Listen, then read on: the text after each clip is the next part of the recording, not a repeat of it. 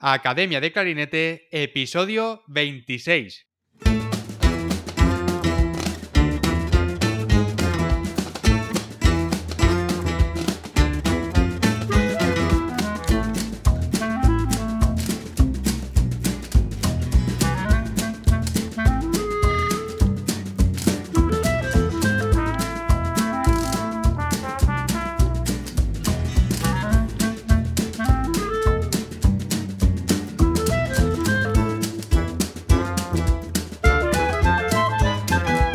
Bienvenidos a Academia de Clarinete, el podcast donde hablamos sobre aprendizaje, comentamos técnicas, consejos, entrevistamos a profesionales y hablamos sobre todo lo relacionado con el clarinete. En el episodio de hoy vamos a hablar de cómo organizar nuestra rutina de estudio, una parte fundamental para todos los músicos y que habrá que poner especial atención en cómo estructurarla si se quiere mejorar tocando un instrumento. Y para ello vamos a empezar definiendo qué es una rutina de estudio. Una rutina de estudio es la práctica regular de un conjunto de técnicas y repertorio para mejorar nuestras habilidades con el instrumento con el paso del tiempo. En nuestro caso, con el clarinete. Y de lo que vamos a hablar aquí hoy no es solo de cómo organizar un día de estudio, lo que vamos a ver aquí es cómo aprender a organizar y hacer un plan de estudio que tenga en cuenta los objetivos a largo plazo, a medio y a corto plazo. ¿A qué me refiero con esto? Muchas veces, cuando tenemos que estudiar, no solemos centrar en lo que tenemos que practicar ese día o esa semana para la próxima clase. Pero pocas veces pensamos en un horizonte temporal más amplio.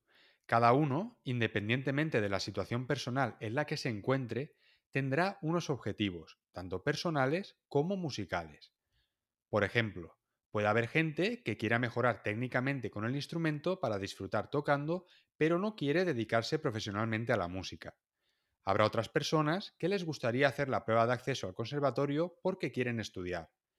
A otros les gustaría dedicarse profesionalmente a la música y, ¿por qué no?, en un futuro poder ser profesores en un conservatorio o en una escuela tocar en una banda, en una orquesta, ser concertista y poder vivir de ello. Como veis, estos objetivos son diferentes y se sitúan en un horizonte temporal a largo plazo, porque son objetivos que se pueden conseguir con el paso de los años, pero es muy difícil llegar a materializarlos de la noche a la mañana. Con esto no quiero decir que la persona que toca el clarinete como afición no se lo tome en serio, para nada, Conozco muchísimos clarinetistas que no se quieren dedicar a esto profesionalmente, pero quieren mejorar tocando y tienen muchas más ganas y ambición que muchos que se quieren dedicar profesionalmente a la música. Y esto tiene que ver con la motivación personal, los objetivos y la actitud de cada uno. Ahora lo que me gustaría es dividir los objetivos de los que hemos hablado en tres bloques. Objetivos a largo plazo, a medio y a corto plazo. Esto lo que nos permite es tener una visión global del objetivo que queremos lograr, concentrarnos en él y todo lo que hagamos durante este tiempo deberá ir encaminado a que nos haga avanzar en la dirección correcta para que nos acerque a nuestro objetivo y así intentar alcanzarlo en el plazo fijado. Vamos a empezar estructurando los objetivos de mayor a menor, de objetivos más lejanos en el tiempo a más cercanos, hasta llegar a estructurar una rutina de estudio por semanas, días y horas. Muy bien, vamos a empezar hablando de los objetivos a largo plazo. Estos objetivos, por lo general, tendrán un horizonte temporal de años, normalmente entre 2 y 4 años. Responden al qué, qué quiero hacer o qué quiero ser, sin entrar en el aspecto filosófico. Aquí es donde marcaremos nuestro objetivo principal, que dependiendo de cada uno será diferente y por supuesto a veces puede cambiar. Es decir, que a veces pensamos que queremos una cosa y durante el camino nos damos cuenta que estamos más a gusto haciendo otra. No pasa nada, los objetivos son flexibles. Por ejemplo, ¿quiero dedicarme a la enseñanza? ¿O quiero tocar en una orquesta? ¿Quiero irme a estudiar al extranjero y trabajar allí? Todo esto son objetivos a largo plazo, no se pueden llevar a cabo de la noche a la mañana pero no tendrá que hacer lo mismo una persona que quiere preparar una oposición que una persona que quiere trabajar en una orquesta. Los objetivos son diferentes y por lo tanto el camino a recorrer también lo será. Ahora vamos a pasar a los objetivos a medio plazo. Aquí ya empezamos a concretar más. Esta fase responde al cómo. Estos objetivos serán anuales o un curso académico y lo que harán será permitirnos crear un camino o una hoja de ruta para llegar al objetivo que hemos fijado a largo plazo. ¿Qué tengo que hacer? ¿Qué repertorio voy a tocar? ¿Cómo voy a estructurar el curso? En resumen, lo que tenemos que hacer durante el curso o durante el año que nos permita acercarnos y nos encamine a eso que queremos conseguir. Por ejemplo, voy a tocar este repertorio, me voy a presentar a estas pruebas, voy a hacer estos conciertos, voy a asistir a estos cursos o masterclass objetivos que cubrimos durante un curso escolar. Y ahora vamos a pasar a los objetivos a corto plazo. Como veis, vamos concretando cada vez más. Y ahora lo que vamos a hacer en esta fase es ir dividiendo en periodos más cortos. Por lo tanto, estos objetivos los dividiremos en semestres, trimestres, meses, semanas, estudio diario, por horas, incluso minutos. Como veis, hemos hecho como un embudo de más grande, los objetivos a largo plazo, a más pequeño, cada hora de nuestra rutina de estudio diaria. Porque si queremos planificar nuestro estudio de la manera más eficaz posible, tendremos que utilizar bien cada hora y cada minuto de estudio con un propósito. Esto nos ahorrará tiempo y nos hará conseguir nuestros objetivos mucho antes. Digamos que cada hora de estudio tiene que ayudarme a conseguir ese objetivo diario que tengo, y a la vez ese objetivo diario me tiene que ayudar a conseguir el objetivo semanal y este el mensual. Y a su vez, lo que vaya haciendo con el paso de los meses me ayudará a conseguir mis objetivos anuales. No sé si veis por dónde voy. El caso es que no tenemos que dejar nada al azar. Aquí entra en juego la rutina diaria de estudio, que tendremos que planificar y respetar para la consecución de nuestros objetivos a medio y largo plazo. El plan de estudio debe seguirse si queremos que funcione. La estrategia se irá revisando mensualmente y trimestralmente para conocer los progresos y saber si estamos consiguiendo lo que queremos y vamos por el buen camino. Es muy importante ser conscientes de que si no tenemos un plan, estamos perdidos. Cada mes o tres meses se revisará por si hubiese que modificarlo y cambiar la estrategia. Vamos ahora a poner algunos ejemplos. Si queremos este año prepararnos para una prueba al conservatorio, tendremos que planificar por trimestre lo que vamos a hacer para llegar en las mejores condiciones. Vamos a imaginar que tenemos que preparar un programa de tres piezas, una lectura a primera vista y que debemos seguir trabajando la técnica para desarrollar nuestras habilidades y conseguir un mejor control técnico para poder afrontar esta prueba en las mejores condiciones. Por lo tanto, tendremos que incluir en nuestra rutina de estudio ejercicios de notas largas en nuestro calentamiento para desarrollar el sonido, ejercicios de articulación para trabajar la lengua, escalas e intervalos para que los dedos estén activos y ágiles, estudios y repertorio. Con el objetivo de que consigamos ser lo más completos posible y tengamos el repertorio en las mejores condiciones para la prueba. Ahora luego hablaremos con más detalle sobre las partes que considero que debe incluir una rutina de estudio. Al dividir nuestro plan de estudio por trimestres, podemos marcarnos esos plazos para conseguir ese objetivo en concreto. Si queremos tocar una pieza del repertorio a la velocidad deseada, podemos marcarnos un plazo de tres meses o un plazo mensual, o si queremos tener preparadas las piezas para la prueba en seis meses. El objetivo da igual y depende de cada uno. Lo importante es que ese objetivo tenga un plazo temporal y podamos ir midiendo el progreso que hacemos.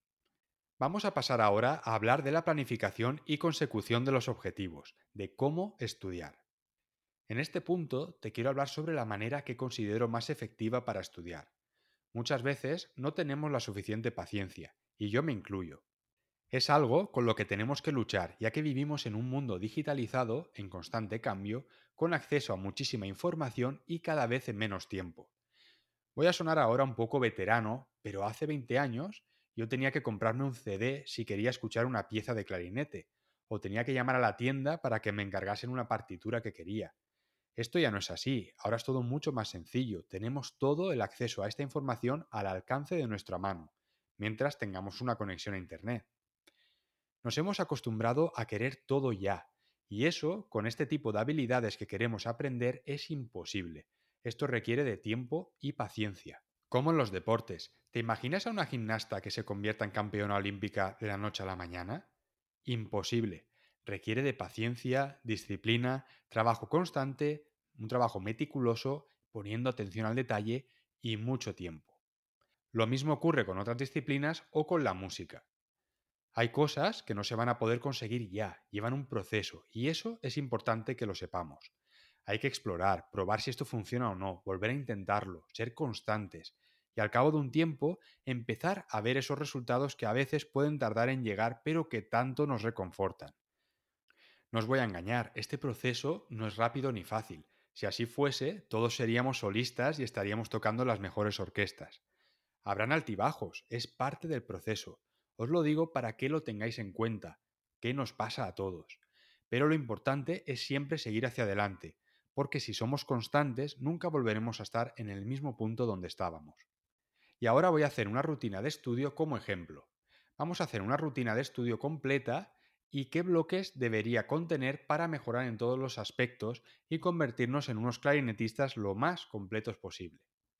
Esta rutina variará dependiendo de los objetivos individuales de cada uno. Si alguien necesita trabajar más la articulación, le daremos más peso a esta parte. Si alguien necesita trabajar más el sonido y el aire, haremos más notas largas y dedicaremos más tiempo de nuestro estudio a trabajar esta parte siempre con cabeza, claro. Dedicaremos más tiempo a aquello que tenemos que mejorar e intentaremos que sea lo más equilibrado posible. Dependiendo del nivel de cada uno, el tiempo de estudio variará también. Si solo puedes practicar 45 minutos o una hora al día, intenta repartir el tiempo de estudio 10 o 15 minutos por bloque. A medida que vayas aumentando el nivel, podrás ir subiendo el tiempo de estudio. Como ejemplo, voy a hacer una rutina para estudiar 3 horas al día. En principio, la rutina de estudio debería incluir unos ejercicios de calentamiento para ir activando el cuerpo. El cuerpo es nuestra máquina y tenemos que cuidarla. De esta manera, empezando con estos ejercicios, evitaremos lesiones innecesarias. Estos ejercicios incluyen movimientos articulares y estiramientos de los músculos implicados en la práctica. Rotaciones de muñeca, calentamiento de hombros, antebrazos, estiramientos de antebrazos, cuello, embocadura, Después pasaríamos a hacer ejercicios de notas largas. Aquí trabajamos el sonido, la embocadura, ejercicios de posición de la lengua, el aire, el soporte. Esto nos llevará aproximadamente entre 15 y 25 minutos. Después pasaríamos a hacer ejercicios de articulación para ir activando la lengua. Esto nos llevará otros 15 o 25 minutos. Cada 45 o 50 minutos de estudio recomiendo hacer un descanso de 10 minutos. Después pasaríamos a hacer escalas, intervalos, arpegios, mi recomendación al trabajar las escalas es elegir una tonalidad a la semana y centrarnos bien en esa tonalidad. El objetivo es tocarlas a una velocidad que nos permita tocar sin cometer errores, pero muy cercana a nuestro límite para ir rompiéndolo. Ahora pasaríamos a hacer los estudios como el Rosé, Opperman, Barman, Gambaro, estudios un poco más melódicos, para empezar a poner en práctica todo lo que hemos trabajado en la técnica, otros 20 o 25 minutos.